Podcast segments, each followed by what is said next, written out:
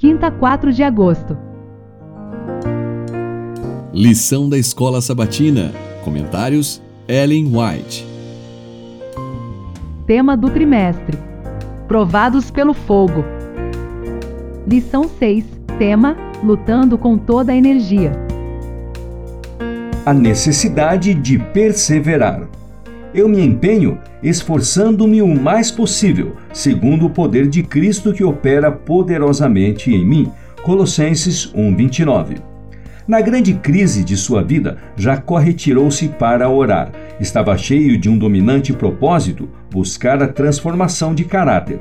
Mas enquanto pleiteava com Deus, um inimigo, segundo supunha, colocou a mão sobre ele e durante a noite toda o patriarca lutou em defesa da própria vida.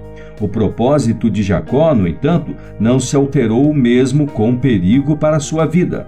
Quase esgotadas suas forças, o anjo manifestou seu divino poder e, a um toque seu, Jacó reconheceu com quem estivera lutando. Ferido e desamparado, caiu ao peito do Salvador, rogando uma bênção. Não se desviaria nem deixaria de insistir, e Cristo respondeu ao seu pedido de acordo com a promessa que se apodere da minha força e faça paz comigo. Sim, que faça paz comigo. Isaías 27, verso 5.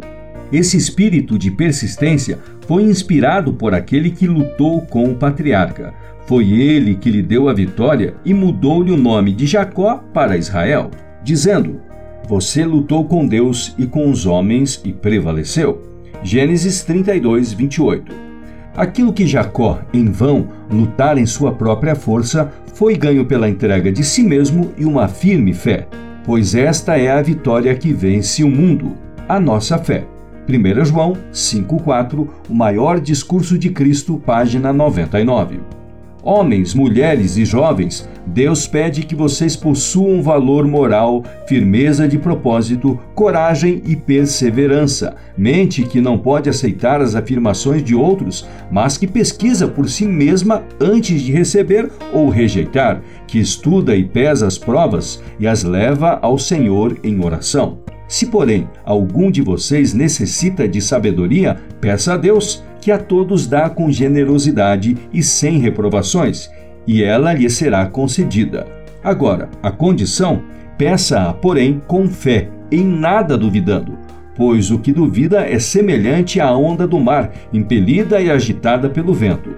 Que uma pessoa dessas não pense que alcançará do Senhor alguma coisa. Tiago 1, dos versos 5 a 7. Essa petição por sabedoria não deve ser uma oração sem sentido, que desaparece da mente assim que é concluída. É uma prece que expressa o forte e sincero desejo do coração que surge da consciência da falta de sabedoria para determinar a vontade de Deus.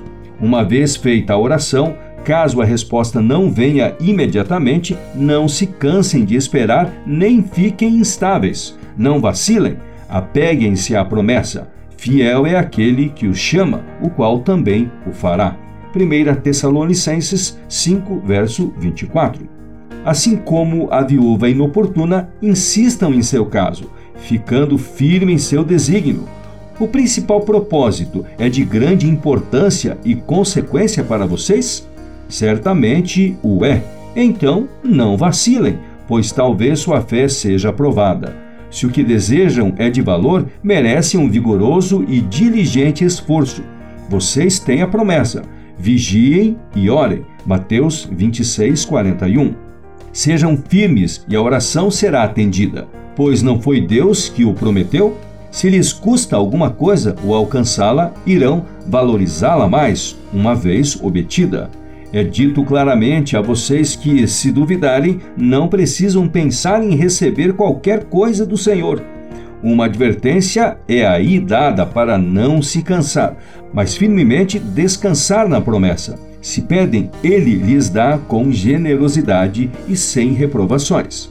Tiago 1, verso 5, Testemunhos para a Igreja, volume 2, páginas 112 e 113.